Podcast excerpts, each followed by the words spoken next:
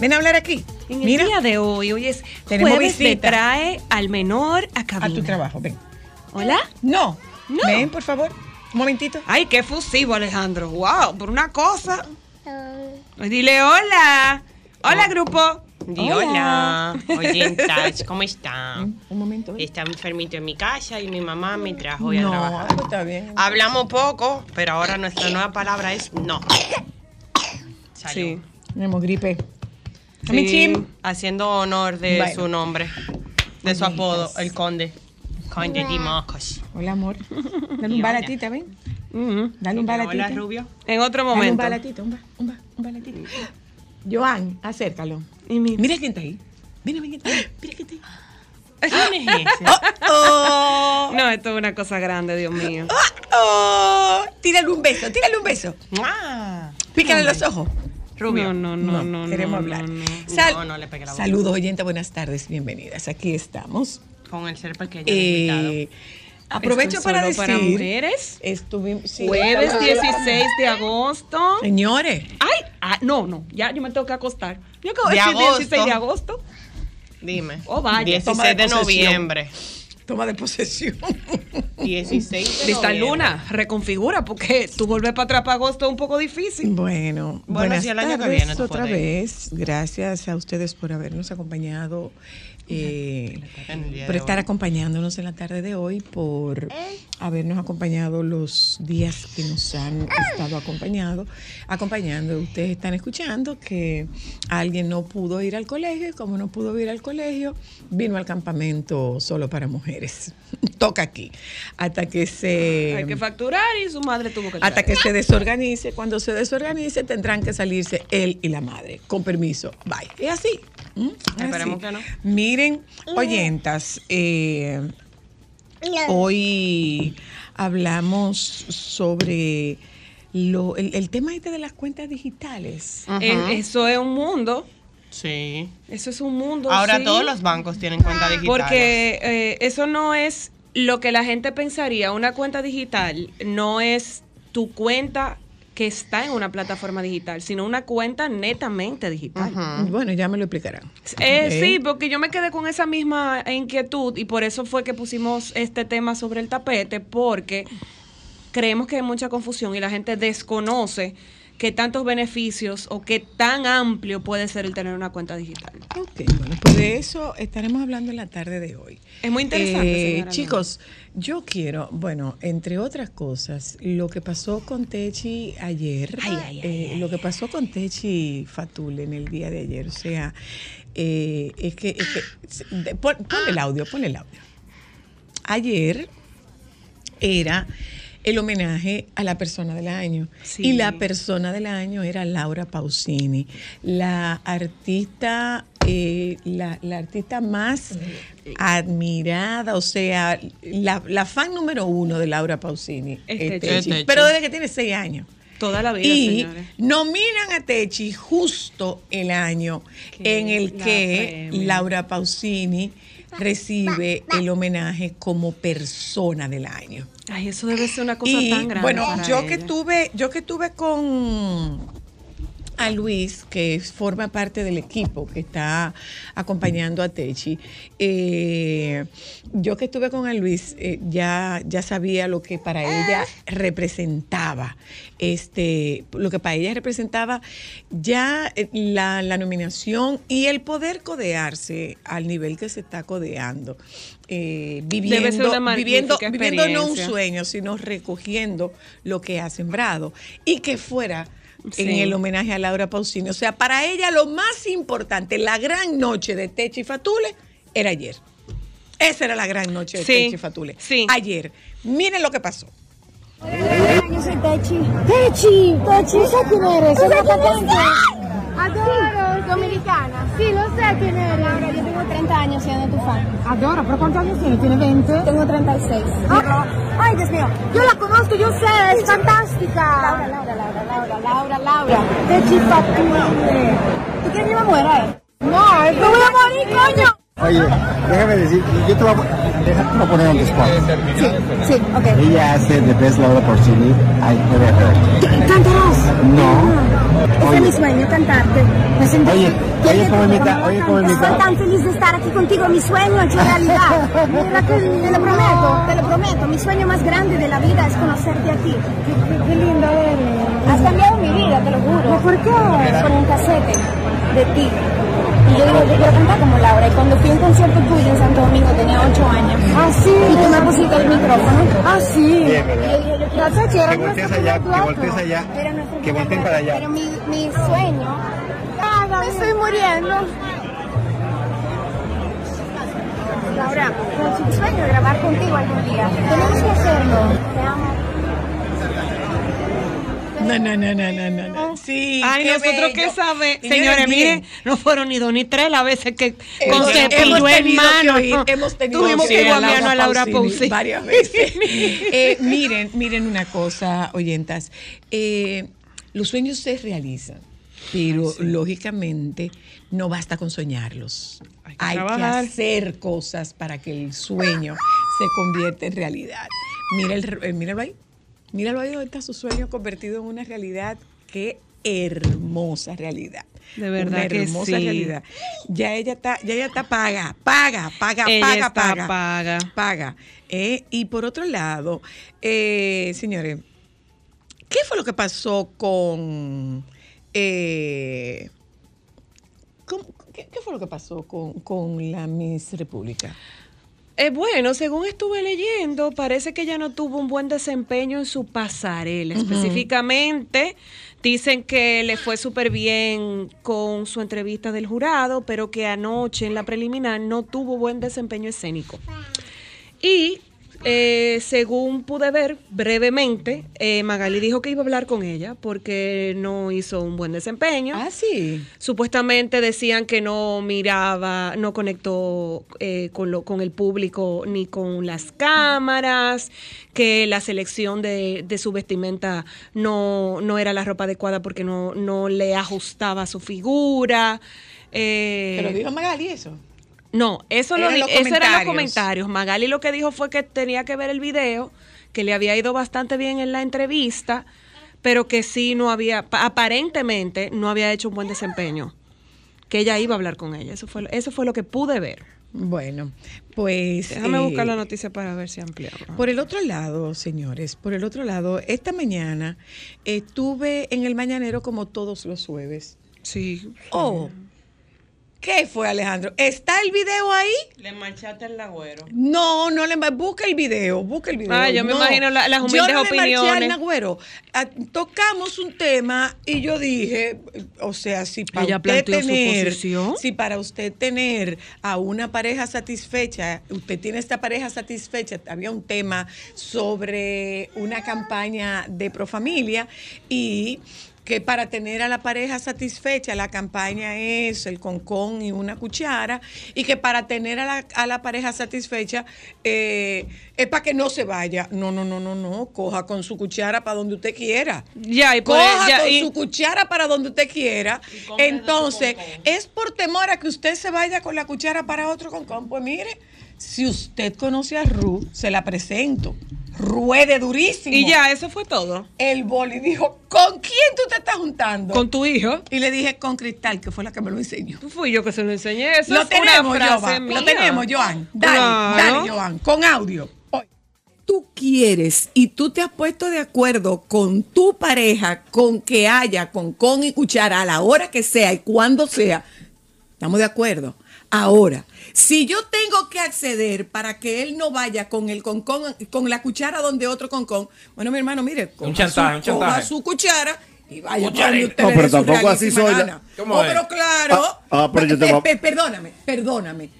¿Es tu opinión o es la mía? Y la tuya yo tengo la Perdóname, mía. ¿Es Maldígalo. tu opinión o es la Eh, mía? yo- Pero que es la- mi yo le pregunté a Zoila, hermano. fue. Exacto, ya- y es ahora mi mismo. No, no, no, no. Él Es estaba de acuerdo opinión. con usted cuando usted no estaba aquí. Es que Ok. le gusta eso. no, no, eh. no, ¿Qué esa te no. va a mi opinión. Eh, o sea, yo- por- si es por el temor de que si no, Ay, que, que que si se es- va. que es que es Oye. otro sitio. Bueno, pues mi Ruede hermano, durísimo. su Zoila, camino. Zoila, óyeme. Rupa que ruede. Sola, óyeme. ¿Con quién tú te estás juntando? Eso- ¿Con quién tú te estás juntando? Zoila. Preséntale a Rupa que ruede Zoila.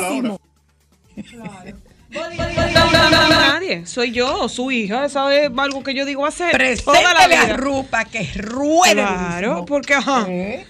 Pero eso no es nada nuevo Ay, en ti. No, hombre, no, hombre, pero fue, eh, señores, yo, hay un- va a haber una catedral en el cielo, la tengo que ganar yo, ¿eh? Con el agüero. Con- con el agüero. Con el nagüero, sí, sí, sí. y me la tengo mira, ganada, y la tengo gente, ganada. la gente pudiera pensar lo bien que tú y el Lagüero se llevan.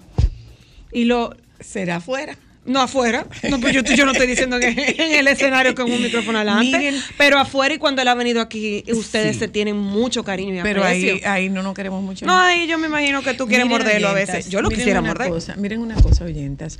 Ustedes recuerdan, eh, hoy tenemos a Nina con películas de crisis políticas. Eh, Ustedes recuerdan que ayer yo comencé, y esto ya con más formalidad, ustedes recuerdan que ayer yo comencé a leer el artículo o el comunicado de la OMS con relación a la, al tema de la soledad. Eh, bueno, pues miren, después que hablemos con Anina y antes de, de hablar con, con nuestros invitados, eh, yo quiero que toquemos el tema y que leamos in extenso el artículo de la soledad. Es tan importante, tan importante como que hoy en día la e- es una prescripción, así como usted le, pre- le, le prescriben un medicamento para la presión o le prescriben un medicamento por un tema de tiroides o un medicamento por un tema de, de, de estomacal, así mismito se está prescribiendo la actividad física. Sí. Y se está prescribiendo, los psicólogos estamos prescribiendo el, la interacción social. Sí. ¿Por qué? Porque estábamos previendo esto que está anunciando la OMS en este, en este comunicado. El tema del aislamiento está teniendo consecuencias serias en la salud mental y física de las personas. Ay, Eso, sí, no, sí. eh, tú lo estás suponiendo. Tú lo estás suponiendo. Vamos a escuchar lo dramático del panorama que plantea OMS en ese comunicado. Y yo aprovecho la ocasión para reiterar el mismo llamado que tengo tres años reiterando. La salud mental importa. Es necesario que miremos hacia allá. Es necesario que miremos hacia allá. Culturalmente, nosotros no estamos en nuestro país lidiando con esa soledad. Pero cuando usted se muda de país, cuando usted se muda de país con su cultura, Sí. usted se enfrenta a un choque, la verdad que es un choque demandante, es un choque dramático, porque usted vive con gente que no le saluda, que no conoce quién vive cerca de usted, que no conoce quién vive frente a usted. Y ahora que en los países del norte se avecina la temporada de invierno, este tema de la soledad se recrudece. Sí, eso es ¿Hasta así. dónde esto puede llegar? Yo les voy a leer el artículo después que conversemos con, Con Anina. Digo, voy a leerles el comunicado después que conversemos con Anina. Les decía lo que decía esta especialista en terapia De eh, adolescentes. infanto-juvenil, que hay una prescripción a jóvenes a que conecten con el mundo análogo y que abran el campo de acción de su interacción, per- perdonando la redundancia, que se abra el, el espectro de su interacción social, porque están cada vez más aislados y los adultos mayores también están aislados. Y esto tiene consecuencias muy, muy, muy serias, dice OMS.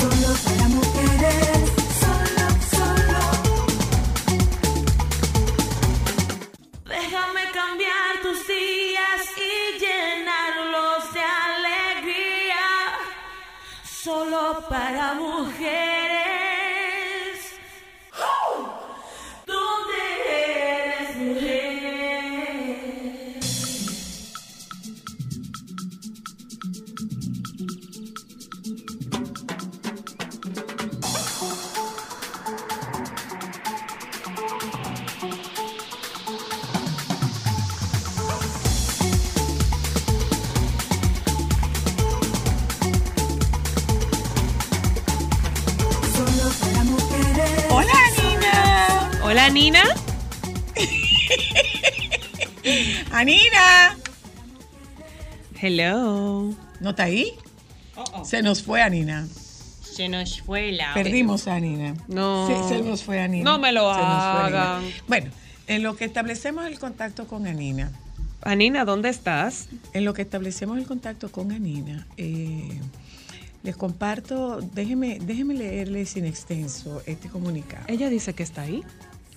Chicos, ella dice que está ahí. Vamos Tenemos a un revisar. inconveniente ahí. ¿Mm?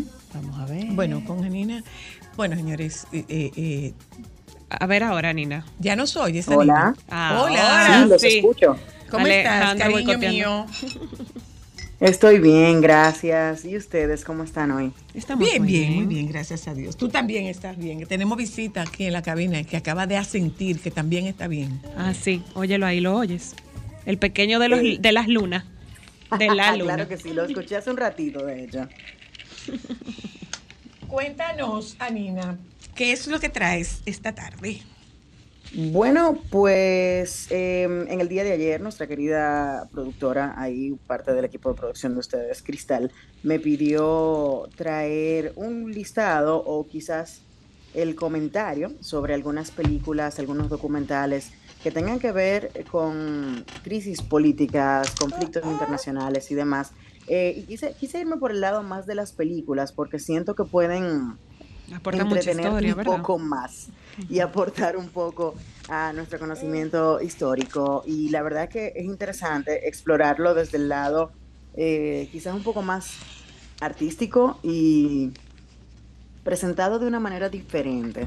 Eh, podemos empezar, de hecho, por una película que a mí me llamó mucho la atención, porque siendo una película que se basaba en una entrevista entre un periodista y un presidente norteamericano, eh, aquella película me, me llenó de, emoción, me aceleró el corazón, me generó muchísima ansiedad eh, y estuvo nominada al Oscar eh, por absolutamente todo. Hablamos de Frost Nixon, por ejemplo, donde se explora esa, ese acontecimiento de Watergate, que hay muchísimas películas que abordan ese tema precisamente, que fue una crisis política norteamericana eh, de los años 70. Y, y bueno, en esta, en esta película, Michael Sheen, que es el, el entrevistador, es un periodista que tiene su carrera que va en declive y Ujú. él se propone hacerle la mejor entrevista del mundo a Nixon alrededor del tema eh, en cuestión, que era Watergate y las acusaciones que pesaban en su contra.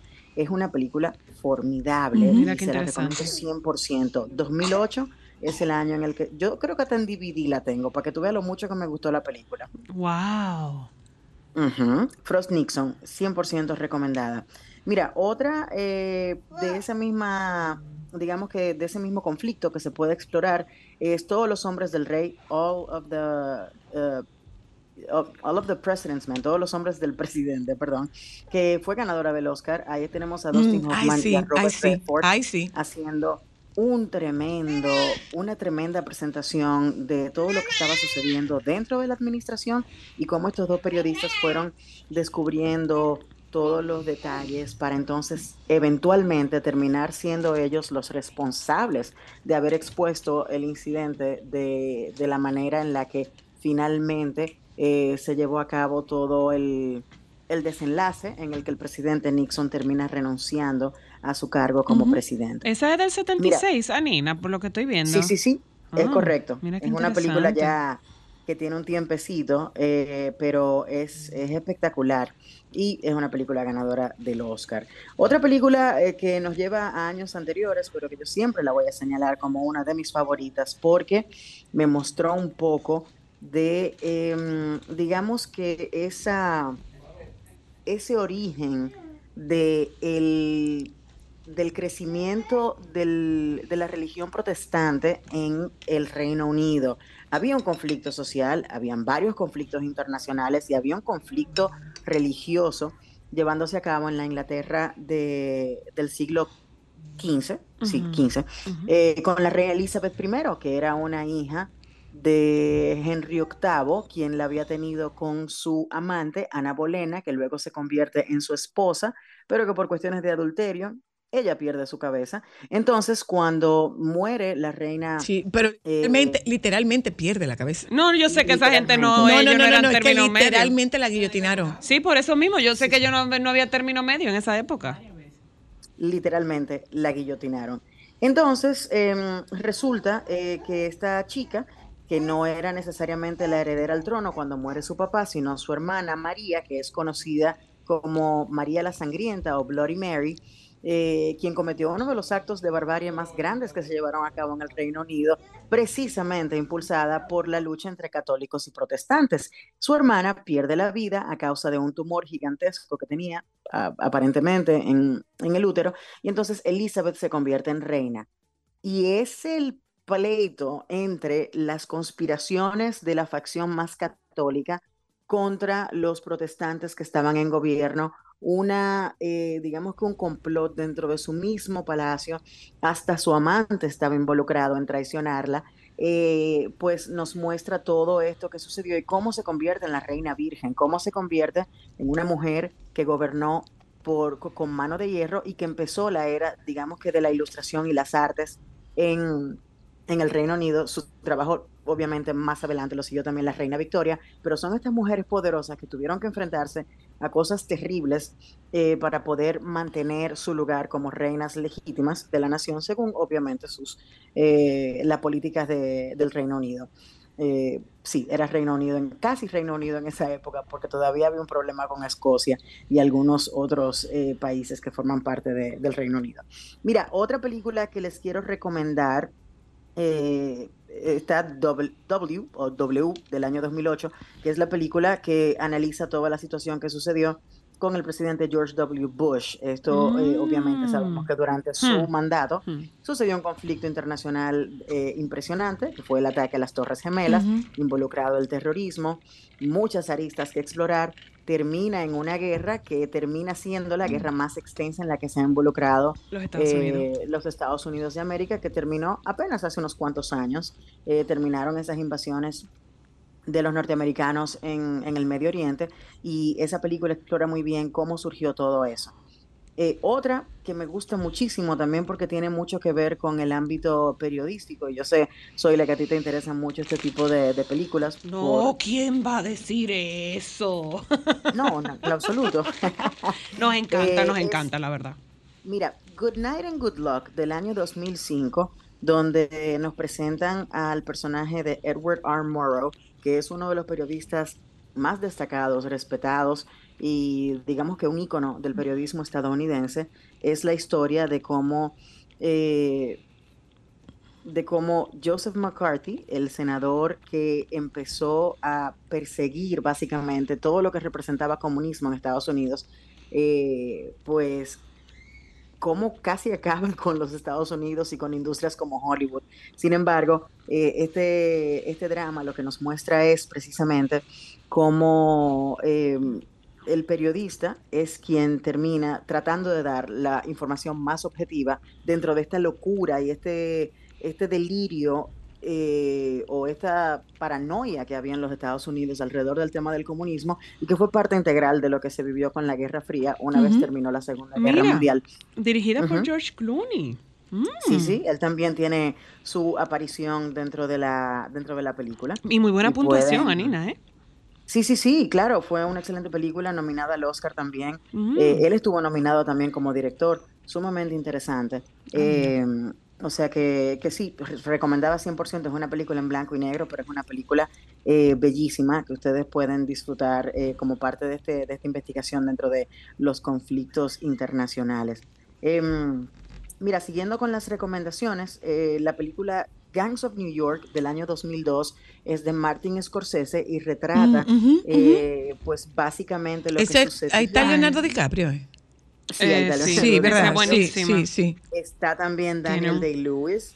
Es eh, Cameron retrato, Díaz, digamos. Liam. Neeson, tiene muy buen cast. Muy bueno. Exactamente. Es una película que busca, pues, eh, retratar, digamos, que el, el- el escenario político de la ciudad de Nueva York en el siglo XIX. Estamos hablando de cuando llega esa, esa ola de inmigrantes europeos, donde se unen, eh, donde llegan irlandeses, holandeses, y había un pleito en las calles, literalmente todo funcionaba por gangas que eran entonces aliadas a quienes aspiraban a tener eh, posiciones políticas en la ciudad.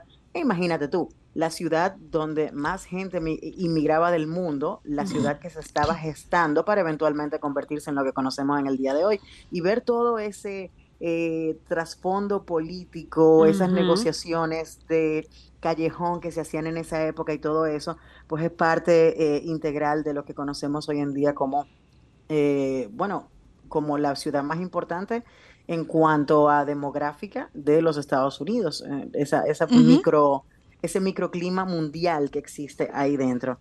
Eh, otra que puedo recomendar es eh, La Reina, The Queen, del año 2006, donde vemos a una excelente Helen Mirren, ganadora del premio Oscar. Que dicho sea de paso, perdóname, eh, vi, Ajá. pero no pude verla, eh, no pude ver la película en el avión.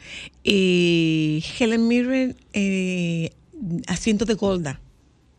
Sí, Golda se llama a sí misma la película, haciendo De Golda Meir. pues, una película sumamente reciente, am, específicamente cuando tenemos actualmente un conflicto entre eh, Israel y, y Palestina. Y. Palestina, ¿verdad? Entonces, eh, yo creo que salió en una época en la que nadie se imaginaba que íbamos a ver otra crisis política eh, desarrollarse en el Medio Oriente, y, pero sí, dicen que ella está excelente en su personaje, y si tienes la oportunidad de buscarla y verla, pues... sí, la voy a eh, buscar, claro que la voy a buscar, Porque claro que es, sí. eh, Helen Mirren es contra, se me olvidó ponerla los otros días en un listado que estábamos haciendo de las mejores actrices.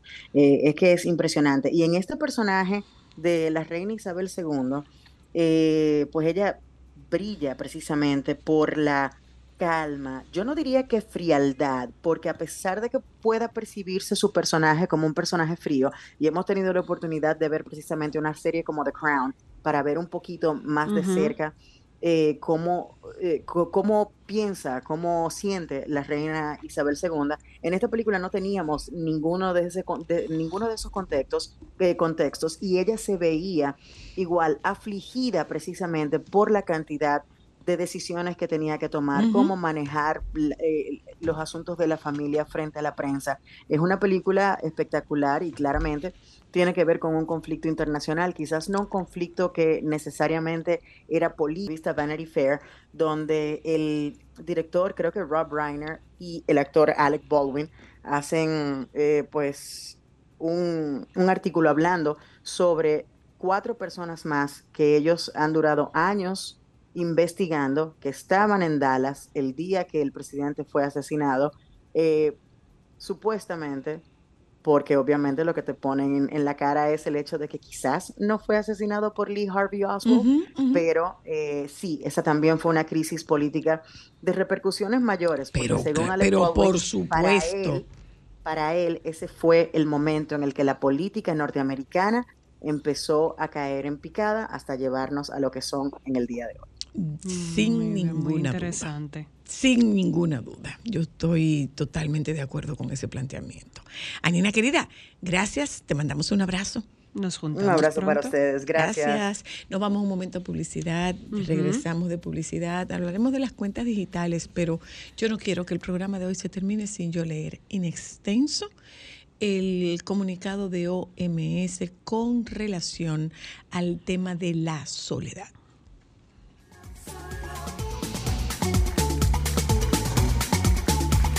Solo para mujeres, solo, solo. Solo para mujeres.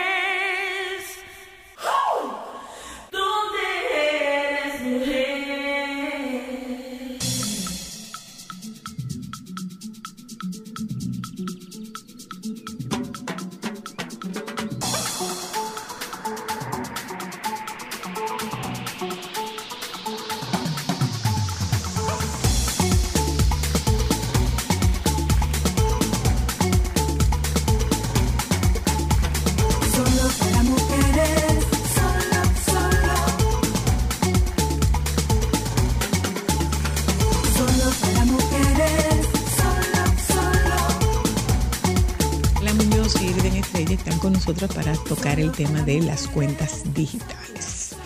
Eh, pero antes, yo quiero que ustedes me permitan leer este comunicado emitido ayer por la Organización Mundial de la Salud eh, y su preocupación frente al tema de la, de la soledad y la necesidad de fomentar la conexión social.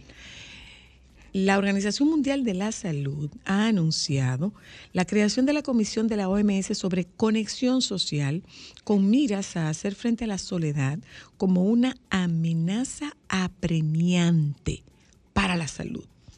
Promover las relaciones sociales de manera prioritaria y acelerar la ampliación de soluciones en la materia en los países de cualquier tipo de ingreso copresidida por el director general de Sanidad de los Estados Unidos, el doctor Vivek Murthy, y la enviada para la juventud de la Unión Africana, la señora Chido Pemba. La comisión está formada por 11 destacados responsables políticos, líderes de opinión y defensores de la causa. Durante tres años, la comisión analizará el papel central que desempeña la conexión social en la mejora de la salud de las personas de todas las edades y expondrá, en términos generales, soluciones a medida para establecer relaciones sociales. La comisión estudiará cómo la conexión social mejora el bienestar de nuestras comunidades y sociedades y ayuda a fomentar el progreso económico, el desarrollo social y la innovación. El aislamiento social, la falta de suficientes relaciones sociales que provoca soledad y el dolor de no sentirse vinculado socialmente están muy extendidos. Contrariamente a la creencia de que el aislamiento y la soledad afectan principalmente a las personas mayores en los países de ingreso alto, ambos problemas están presentes en todas las personas de todo el mundo, independientemente de su salud y independientemente de su edad, y afectan la salud y el bienestar de estas. Una de cada cuatro personas mayores sufre aislamiento social, tasa muy similar en todas las regiones. Según resultados de diversos estudios, entre un 5% y un 15% de los adolescentes padecen soledad, pero es probable que estas cifras representen una subestimación. Continúa diciendo el comunicado de OMS, las altas tasas de aislamiento social y soledad en todo el mundo tienen graves consecuencias para la salud y el bienestar. Las personas que no tienen suficientes relaciones sociales estables corren un mayor riesgo de sufrir accidentes cardiovasculares, ansiedad, demencia, depresión, suicidio, etcétera, explicó el director general de la OMS, el doctor Tedros Ana- Adhanom. Esta comisión de la OMS ayudará a establecer la conexión social como una prioridad de la Salud Mundial y dará a conocer las medidas más prometedoras. La falta de conexión social conlleva un riesgo equivalente o incluso mayor de muerte prematura al asociado con otros factores de riesgo más conocidos como el tabaquismo, el consumo excesivo de alcohol, la inactividad física, la obesidad y la contaminación del aire. El aislamiento social tiene un grave efecto en la salud física y mental. Diversos estudios muestran su relación con la ansiedad y la depresión y cómo puede incrementar el riesgo de enfermedades cardiovasculares en un 30%. La nueva comisión de la OMS definirá un programa mundial sobre conexión social para crear conciencia y establecer colaboraciones que impulsen soluciones basadas en información fáctica para países, comunidades e individuos. Este programa tiene importancia particular en este momento, puesto que la pandemia de COVID-19 y sus repercusiones sociales y económicas han hecho mella en las relaciones sociales. Estoy encantado de colaborar estrechamente con un grupo destacado de comisionados para promover la conexión social, un componente vital del bienestar. Juntos podemos construir un mundo menos solitario, más saludable y más resiliente, dijo el doctor Murphy, director general de Sanidad de los Estados Unidos. Dadas las profundas consecuencias que la soledad y el aislamiento tienen en el ámbito social y de salud, tenemos la obligación de invertir en la reconstrucción del tejido social de la misma manera que hemos hecho para enfrentarnos a otros problemas de salud mundial como el consumo de tabaco, la obesidad y las crisis de adicciones. La desconexión social continúa, también puede empeorar los resultados educativos. Los jóvenes que se sienten solos en las escuelas secundarias tienen más probabilidades de abandonar la universidad. También puede hacer que empeore la economía de las personas afectadas. Sentirse desconectado y sin apoyo en el trabajo puede conducir a una menor satisfacción y rendimiento laboral. Los jóvenes no son inmunes a la soledad.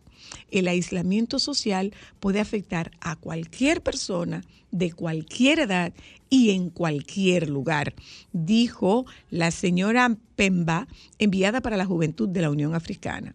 Debemos redefinir el discurso sobre la soledad en toda África y más allá. Es fundamental invertir en conexión social para crear economías productivas resilientes y estables en las que se promueva el bienestar de las generaciones actuales y futuras. La Comisión sobre Conexión Social, con el apoyo de una secretaría con sede en la Organización Mundial de la Salud, celebrará su primera reunión a nivel directivo del 6 al 8 de diciembre de 2023. El primer resultado importante será un informe insignia que se publicará a mediados del periodo de tres años que dura la iniciativa. Eso es mucho. Demasiado preocupante. Eso es mucho. Eso es mucho. Sumamente interesante. Eso es mucho. Wow. Nosotros tenemos tiempo advirtiendo el valor y la importancia de la salud mental. Tenemos tiempo y justo cuando llega la pandemia hemos hecho una solicitud, es un clamor, es un llamado persistente, constante a nuestras autoridades Y no hacen en caso. el, en, el, en el espacio donde se toman decisiones, donde se pueden tomar decisiones, que miremos hacia allá, que miremos hacia allá. Ahí está. Pero ya no es que me afecta a mí, ya es que afecta el mundo empresarial, que empresa, que afecta la actividad económica y que afecta el desempeño incluso de estudiantes en una universidad. Entonces, la calidad del profesional indiscutiblemente también se verá impactado por el tema de la soledad. ¿Qué es lo que estamos pidiendo? Señores, acabo de ver a una paciente y le decía, bueno, es que yo llego a mi casa y me encierro en mi casa. No, no, no, te vas a tomar un café, sal a tomarte un café hacia afuera, fuera de tu casa. Co- Establece contacto con el mundo, porque lo que estamos haciendo es Aislándonos aislándonos cada vez más. Y en el caso de los países del norte, estos países que tienen estos cambios de temperatura, que estos estos cambios de estación que son tan marcados, eh, yo acabo, nosotros acabamos de llegar de Nueva York y a las cuatro y media de la tarde ya es de noche. Ay, ya oscureció. es de verdad. Ya oscureció y son seis meses que se pasan en eso. Entonces, me parece sumamente interesante ese artículo y no está desvinculado de lo que estamos tratando, que es el tema de las cuentas digitales. Pero tú me permites darte mi criterio sobre el tema, Adelante, por favor. Yo tengo una perspectiva muy tecnológica del tema. Entre el 2015 y el 2016, Facebook y todas las redes sociales empezaron a utilizar psicología subconsciente en el desarrollo de sus aplicaciones de redes sociales. Cuando empezaron a implementar eso, básicamente empezaron fue a desarrollar patrones de comportamiento y de interacción que explotan el sistema de placer de las personas a fin de maximizar la cantidad de tiempo que la gente duraba en las redes sociales. Por supuesto. Con esa acción, realmente sin planificarlo, crearon una crisis de salud mental en el mundo. Parte del problema de la salud mental son dos cosas. Uno, las redes sociales no deberían ser permitidas para menores de 18 años. Deberían de tomarse igual que como se toma el alcohol o el tabaco. ¿Por qué? Porque si tú expones a un adolescente o a un niño a un sistema de gratificación de Inmediata. y de emociones, una persona que no está tu- completamente formada lo vas a atrofiar. Eso es así. Y lo estamos viendo. La cantidad de suicidios que estamos viendo de niños Acoso adolescentes, Y ansiedad y In- muchos temas. porque in- es grave. incluso aquí en Santo Domingo, hemos visto casos que son sencillamente tragedias. Pero claro, Eso es así. Es que no tenemos que irnos lejos. Lo estamos viendo aquí. Exactamente. Lo que pasa es que tú piensas que eso, Eso no está como eso está como demasiado distante y mira como el artículo dice, no es países del primer mundo. Que la gente Es a nivel, es a nivel global, ¿eh? Claro. Es a nivel global. Y no es, no es tan distante. Si te pones a ver lo que comentas de redes sociales, la personalidad de la generación Z es totalmente diferente a las anteriores. Y es que buscan una gratificación instantánea que están acostumbrados a recibir. Y en buena medida eso se traslada a otros aspectos de su vida. Eh, en la parte adquisitiva, eh, eh, eh, el, el el ser por tener, no por ser. Entonces, la gente que están debatiendo la relación entre la psicología y el desarrollo de experiencias de usuario e interfaz de usuario, a lo que han llegado es a la conclusión de que uno hay que limitar o prohibir de ley el acceso de las redes sociales a los niños menores de 18 años. Uno. ¿Cómo puedes tú tener ese control? Es, es bastante fácil si tú Frente, supieras. frente a este monstruo, ¿cómo se puede tener ese control? Eh, tú lo legislas y las redes sociales tienen más información sobre uno. Yo que me, estoy, uno yo, me, mismo. yo me estoy haciendo, yo me estoy creando un perfil falso. Eso, eso, es, eso es lo más fácil. Yo no sé quién está detrás de esto. Si no, no tuviera todo el éxito que tienen eh, los, los depredadores sexuales creándose perfiles falsos. O sea, es un poco complejo. Si tú supieras que a Twitter se le prohibió en la Unión Europea tener cuentas de, de menores de 12 años, o sea, ninguna cuenta de menores de, de 12 años, y los usuarios entre 13 años y 18 tenían que estar registrados como eso. Entonces lo que hicieron fue banear todas las cuentas que ya no sabían qué edad tenían. Mm, ok. Y incluso tú te puedes, uno puede identificar que es un mundo más adulto ya. Sí, claro. O sea, y tiene que ver mucho Twitter, con ese de- tema digo, de la X. regulación. X. Pues yo nunca le voy a llamar X. Nadie, en realidad, no, pega. Pero, pero vamos a prestar atención, señores. Vamos a prestar atención. Cuéntenos qué es esto de las cuentas digitales. ¿Qué va a pasar con nosotros, los caminos, los, cami los que andamos recorriendo el trayecto de ser adultos mayores? ¿Qué va a pasar con nosotros? ¿Va a ser fácil? ¿No va a ser fácil? ¿Qué es una cuenta digital? ¿Es el banco digital en casa o una cuenta que funciona exclusivamente de forma digital? Buena, buena aclaración. Bienvenidos, claro, porque hay que hacerlo, ¿verdad? que la gente cree que no, Alan. Vamos a empezar entonces con esa parte. Bien, pues primero muchísimas gracias por la oportunidad y vamos a ver si aclaramos un poco de conceptos en un tema que es común porque todos lo usamos de una forma u otra eh, pero está cambiando. Mira, perdona un momentito, Alan, disculpa la interrupción. Es que tengo un amigo especialista en temas de ciberseguridad que me dice que hay aplicaciones de manejo de redes sociales eh, se instalan en tablets o equipos electrónicos y se instalan por VPN y limita todo. Ah, Pero eso ya es una responsabilidad Individual. de- individual. De papá. De lo que estamos hablando es que debería de haber una ley que obligue a estas empresas Legislar. no, a no abrirle cuentas a menores de edad. Exacto. Perdona. Continuamos. Perdona. Bien.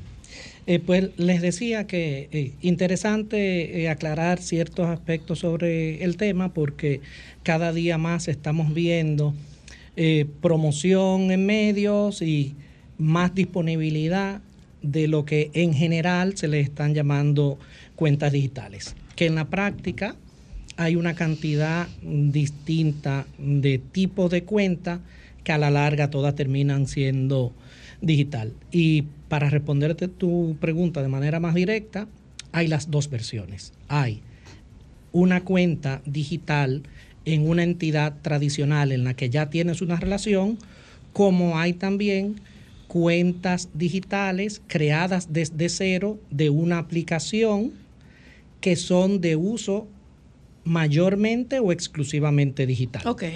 Esas cuentas pueden ser tanto en entidades Bancarias, tradicionales bancarias como en fintechs que tienen licencia para apertura de cuentas de pago electrónico. ¿Qué es fintechs? Eso es lo primero.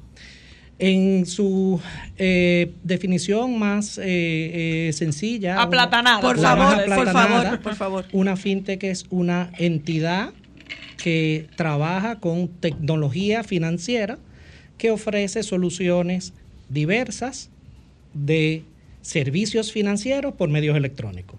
Dentro de esas hay las cuentas de pago electrónico, hay neobancos, hay bancos digitales, hay entidades de pago electrónico, pero también hay una cantidad de empresas fintech que trabajan como soporte a entidades tradicionales. Por ejemplo, acabábamos de hablar ahora de restringir el acceso a quien no sabemos quién es a una aplicación. Resulta que las cuentas electrónicas de banco no se abren de una manera anónima, se abren específicamente a una persona en particular y eso se hace utilizando servicios de validación de identidad que ofrece otra fintech. Entonces, Una pregunta ahí, Alan. Eh, porque obviamente cualquiera pudiera estar muy asustado por el hecho de tener acceso y de crear esta cuenta digital. El proceso para crearla es sencillo, es complejo. En términos de seguridad, ¿qué tan seguro es para mí como usuario? Bien, empecemos entonces Por el tema phishing y, y inmediatamente tú te, tú, te, tú te alertas, ¿eh? Tú te alertas. Eh, empecemos por, por el principio. Eh, definitivamente va a haber un poco de temor a lo desconocido, como en su momento lo hubo con cómo va a ser que yo voy a hacer este pago con una tarjeta y no voy a sacar el dinero en efectivo para hacer el pago. Hay aprensión. O cómo va a ser que yo voy a ir a ese aparato para ir a retirar dinero y no voy al cajero, que yo hablo con él y me tomo el café. Entonces definitivamente hay un poco de aprensión por lo desconocido, pero yendo de manera directa, el proceso de apertura de una cuenta bancaria digital inicia desde el celular con un proceso que se le conoce tradicionalmente como onboarding digital, un anglicismo de lo que sería vinculación digital de un cliente. El proceso de vinculación digital no es más que conocer a un cliente que no es cliente para permitirle la entrada. Entonces, cuando le permites la entrada es porque tú has validado que esa persona es quien dice ser, cuál es el perfil de riesgo de esa persona, que tiene el dispositivo que dice tener, que tienes los medios de, de conseguirlo y de evaluarlo, que evaluaste cuál es la capacidad de brindarle o no brindarle ese servicio, por su edad, por su situación económica o los controles que cada entidad quiera tener. Entonces, abrir una cuenta digital es de manera 100% digital y ahí volvemos un poco a las diferencias de si lo estás haciendo desde una entidad que ya eres cliente, es una apertura digital de una cuenta, pero no es vinculación digital, no es onboarding digital porque es alguien que ya era cliente, supongamos que estás en tu internet banking, ya tu internet banking sabe que cristal es cristal. Entonces, cuando abres una cuenta, estás abriendo digitalmente una cuenta nueva, pero no hay una vinculación digital de una persona que llegó, que dice ser cristal, que yo no sabía que era cristal, pero yo, así como entró por una sucursal, la conocí, me trajo su cédula, le vi la cara, le llené un formulario, le hice preguntas y salió de ahí con una cuenta y quizás una libreta en la mano. Ahora tú tienes la oportunidad de hacer eso desde el celular. Sin saber quién eres, descargas una aplicación en un proceso que en los casos que hay en el país normalmente toma entre 3 y 5 minutos como mucho. Se valida quién eres, se te hacen las preguntas necesarias, se consultan las listas de prevención que tienen que consultarse, se crea su tu perfil de riesgo y se te abre una cuenta bancaria.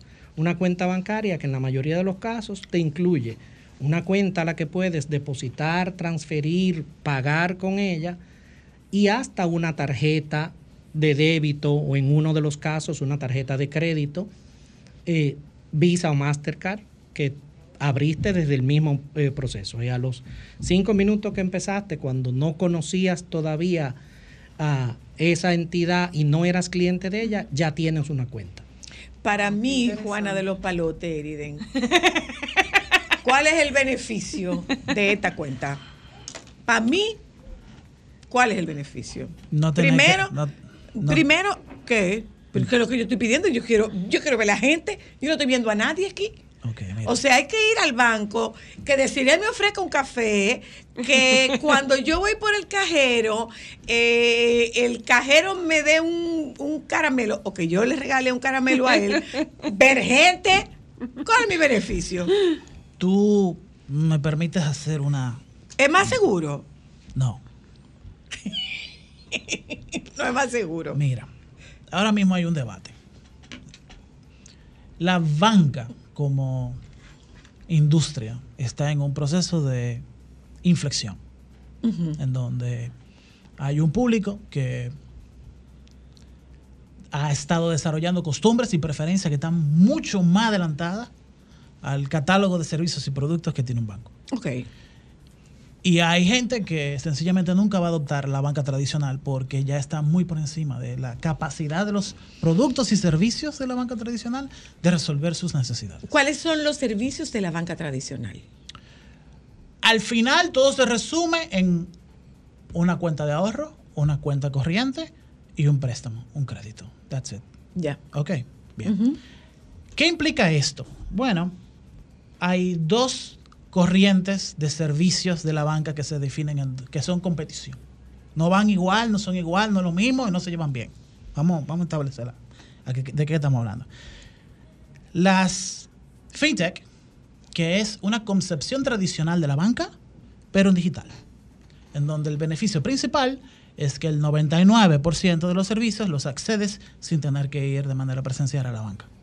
Dígase que tú podrás abrir una cuenta de ahorro o una cuenta corriente, pedir un préstamo y todo eso se da mediante una aplicación en tu celular o en tu computadora. Pero la otra versión es criptofinanzas o finanzas de blockchain, que es completamente diferente. Ya lo está complicando. Sí, y es muy importante que se entienda de qué estamos hablando. En la banca digital o en fintech, toda la tecnología, todo el software que se escribe es privado. Todo el software que se escribe es privado. ¿Qué significa eso? Ajá, ¿a qué que todo lo que tú desarrollas, tú lo dejas interno dentro del servidor del banco y nadie lo ve a menos que tú trabajes en el banco. En cripto y en blockchain es completamente diferente. Tú todo lo que desarrollas, todos los servicios que tú creas, lo publicas y todo el mundo lo puede ver. ¿Por qué lo haces? Por dos cosas. Uno, para evitar un fraude.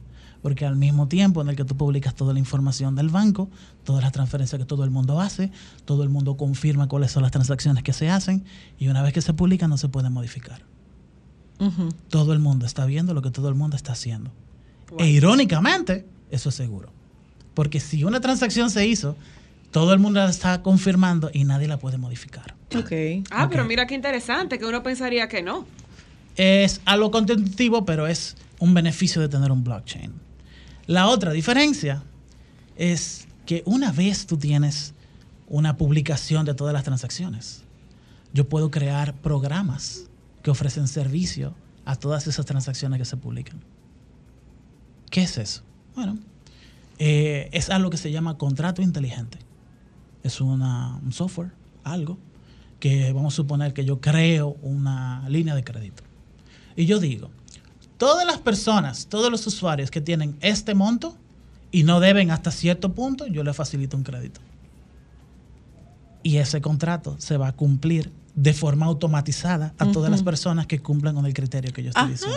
Correcto.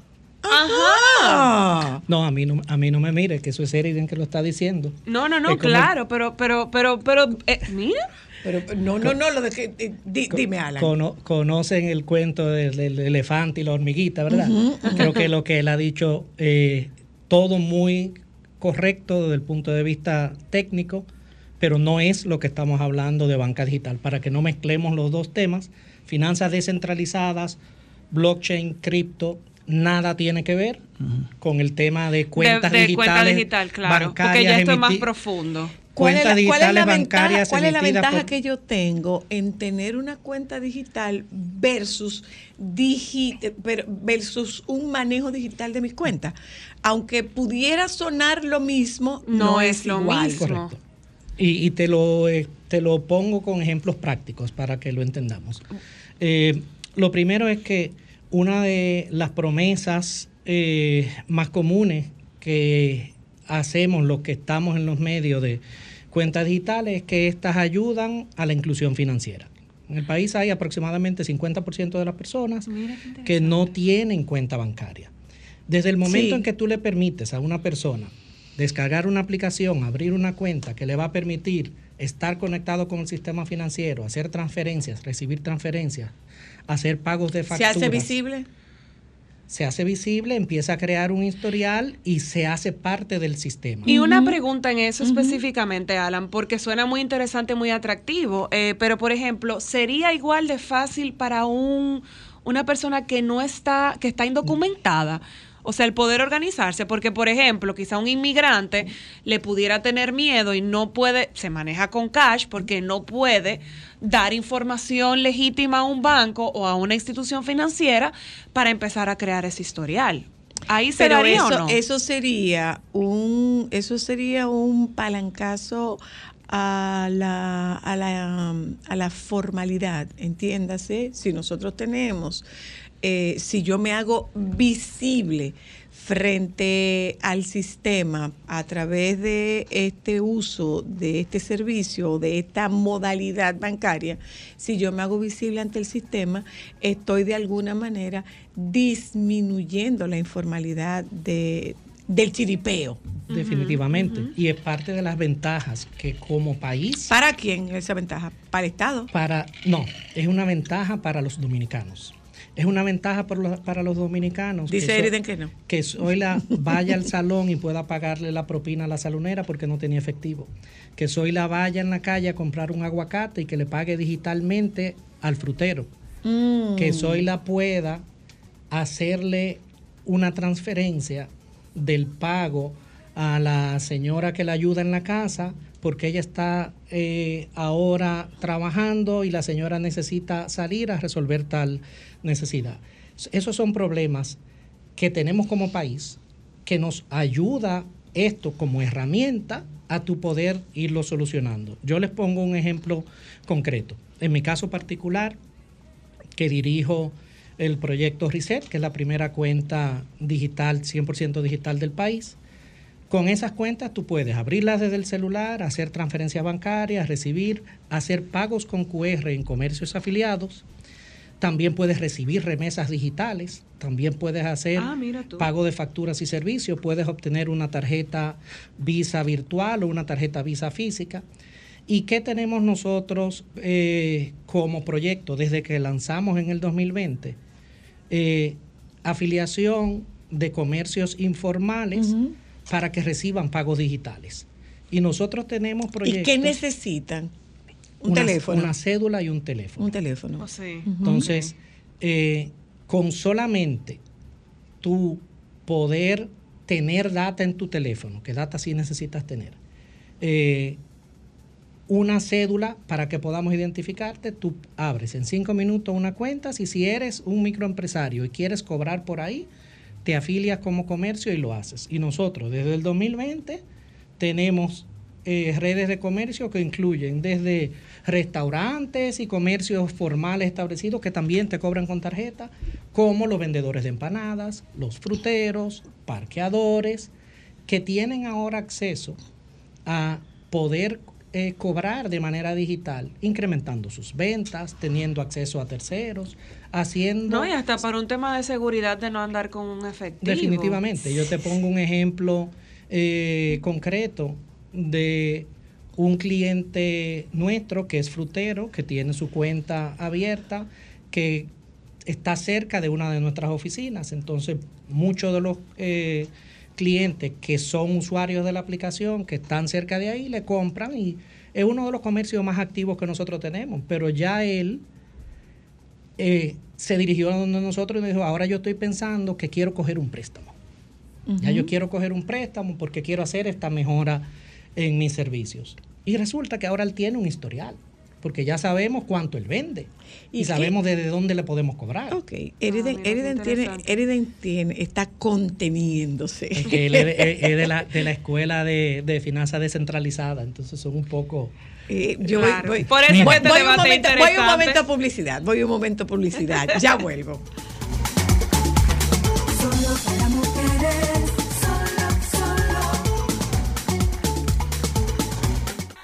Solo para mujeres.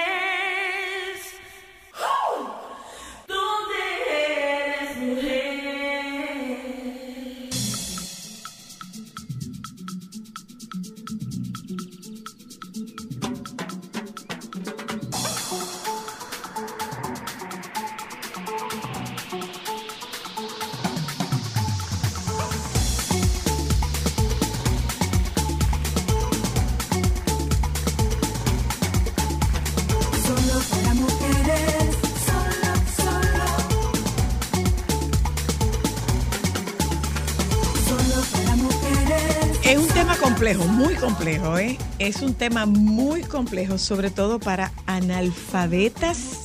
eh, eso, no, digitales no, es analfabeta de, de económico o, Óyeme.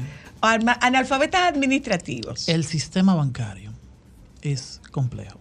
Es muy complejo. Por lo tanto, lo que se ha desarrollado para sustituirlo también es complejo. Ah, pero esto es para sustituir el sistema bancario. Claro que sí. Al final, la- el objetivo Pero al final, ¿para dónde? No, no, no. Al final, ¿para dónde? El objetivo fundamental, tanto de fintech como de finanzas descentralizadas, es que no haya un banco físico en ninguna parte del mundo. Yo no estoy de acuerdo. Finanzas descentralizadas es que volvemos a, a mezclar dos temas que son totalmente distintos. Finanzas descentralizadas buscan eliminar un banco como intermediario, darle a las personas que tengan en sus propias computadoras, como tú decías, con código open source y demás, registrando en un blockchain las, tra- las transacciones, busca que el control de esa información, el flujo de esa información, esté distribuido entre la gente. Pero eso no es el tema de cuentas bancarias de entidades reguladas que operan bajo la supervisión de una entidad reguladora que también supervisa a los mismos otros bancos. Entonces vamos son dos temas distintos que se parecen. No, no, no, no, no. El objetivo de fintech es bajar el costo por transacción y hacer el banco más Iba a preguntar eso. Bueno, Ese- aquí ese hay es- un banco digital que así es que lo vende, que es más barato. Porque De- hay comisiones que tú te ahorras. Deben un momento. El objetivo de fintech es hacer más rentable el banco bajando el costo por transacción de cada producto Pero más rentable para él o más rentable para el usuario. para él. No, yo tampoco, tampoco estoy de acuerdo con eso, porque el, si bien las transacciones por su naturaleza eh, digital, muchas son más económicas, también el producto es más económico para el cliente. Actualmente hay cuatro productos de cuentas digitales, mm, 100% digitales en el mercado y todas son gratuitas. Entonces, los productos que anteriormente, de una manera tradicional, tienen costos, balance mínimo, costos de apertura, eh, eh, Costos de mantenimiento cierre. mensual, son en el mundo digital 100% gratuitos. Entonces, eso en parte Ese es un- sale de ese... Esa es una estrategia de introducción de un nuevo producto. Al final, si el 100% de las cuentas del banco fuesen digitales, cobrarían lo mismo que una cuenta normal, común y corriente de ahorro. Lo mismo, porque si no el banco no generaría dinero y eso no tiene sentido. Bueno, yo vuelvo otra vez a la misma pregunta con, relación a una población que es un usuario potencial, que es esta población, bueno, incluso eh, en España había una reacción de adultos mayores que le habían quitado los bancos y que solo les habían dejado cajeros. Y entonces, bueno, yo no sé cómo es que esto funciona, yo no sé cómo es que esto se hace y es hasta cierto punto hostil para esa población. Entonces, esta, esta banca digital o estas cuentas digitales no están diseñadas para ese público. ¿Quién le da respuesta a ese público? Tampoco están sustituyendo lo que había, porque no es un cambio de uno por otro, es agregar Ah, una cuenta agregarlo, nueva. Mientras nosotros estamos aquí, precisamente tenemos un eh, compañero que va a abrir en su momento una cuenta digital. Así es. En el momento en que tu nieto vaya a abrir su primera cuenta, si tú fueras No va a ahora nadie. a decir, y supongamos que él la abre hoy, si tú fueras ahora a decir que la probabilidad que él abra su primera cuenta, buscando una carta de trabajo, llenando un formulario, yendo físicamente a sentarse a hacer una fila o descargando una aplicación y creando una cuenta, ¿cuál de las dos tú asumes que él abrirá de primero? Evidentemente la de no hace fila. Sí, entonces, pero también entonces muy probablemente cuando él le digan que le van a cobrar 5% de cada pago que él haga en su cuenta digital ¿What? en una empresa. ¿Y cuáles de las cuentas digitales Voy a hacer mi cobran por fila. hacer pagos, por ejemplo, de las que hay en el país? ¿Cuánto te cobra una empresa de procesamiento de pago por hacerte una transacción? ¿Por qué? ¿Cuáles República cuentas digitales? Porque Pero- estamos hablando de cuentas bancarias digitales, tú estás hablando de pago con tarjeta de crédito. Son dos cosas diferentes. Es que ese es el fundamento. Es que el costo por transacción de pagar una tarjeta o un servicio o un producto con una tarjeta de crédito, que al final llega a una cuenta, es extremadamente alto. Pero es que estamos hablando de dos No, cosas es- distintas. es que Pero, no, pero, lo pero mismo, sí porque- cobran o no cobran. Mira, los productos se interconectan unos con otros. Tú no puedes ver solamente que tú tienes una cuenta que te la abrieron gratis. Es que si yo tengo una cuenta corriente en un banco X, no importa cuál sea, que sea fintech, y para yo recibir dinero por ahí me están cobrando una X cantidad de dinero, eso yo tengo que tomarlo en cuenta también. Yo no puedo tomar el producto financiero de la cuenta digital solamente así. Cada vez que yo quiera hacer una transacción de esa cuenta digital a otro banco internacional mediante SWIFT, me van a cobrar 30 dólares. Entonces, por, por esos ejemplo, son- puedes abrir tu cuenta Reset ahora y recibes remesas gratuitas. yo, yo no quiero hablar en específico del caso suyo. No, no, o lo puedes hacer con Quick, Budget o mío. Ok, entonces- Lo que yo te digo es, ¿Cuál es la diferencia entre esa, la cuenta digital y el monedero? mira, la cuenta es una cuenta abierta donde se guardan los fondos y transacciones. Hay dos herramientas que a veces se eh, confunden entre sí de una billetera electrónica y un monedero electrónico. Ok. Una billetera electrónica tradicionalmente es una aplicación en la que tú guardas tus cuentas existentes. Actualmente recién lanzaron en el país Google Pay. Google Pay es la billetera electrónica de Google donde tú puedes agregar tus cuentas existentes Y paga con eso. y pagar con eso. El término que se ha acuñado es el de billetera. Lo más eh, común es conocer billetera y se usan eh, entremezclados uno con otro, pero la cuenta donde tú abres en la aplicación tu cuenta y pagas con ella, normalmente es un ¿Y dónde se deposita ese dinero? Tú Déjame responder eso. Sí, Vamos sí. a ver. Se, En nos una está, se nos está digital, terminando el tiempo. Lamentablemente, en una cuenta digital el dinero sigue estando en el banco. Tú lo que tienes en tu celular es una interfaz que te permite interactuar con O el sea, sistema del banco. Tengo que ir al banco. De alguna forma. A depositar. No necesariamente. Tú- Tú Y tú puedes puedes, transferir. ¿cómo lo de- Bien, pero este dinero que yo tengo en la mano. No, pero sí, bueno. por ejemplo, yo tengo físicamente lo que ella dice, donde yo deposito ese dinero para la digital. Te pongo cuatro vías de depósito que cualquiera de las alternativas que hay en el mercado te permiten. Le transfieres desde cualquier otra cuenta bancaria, vas a una farmacia y lo depositas en efectivo. Al final Ah. físico. Al Físico, O pero, o tiene que ser físico. No Sí, siempre- necesariamente, siempre hay tú puedes transferirle. Tú le O transfieres. sea, si a mí me hacen un pago, mi pago me lo hacen digital y yo ya no tengo que llevar dinero para ningún lado. Sí, pero la persona que Pero hace el pago sí tiene, tiene ir que hacerlo físico. físico. O sea que definitivamente sí hay una intersección. Un fundamento de fintech es que siempre hay una vinculación física. No importa dónde sea, alguien tiene que ir a un pero banco. tiene- ir. lógicamente tiene bien. que ser.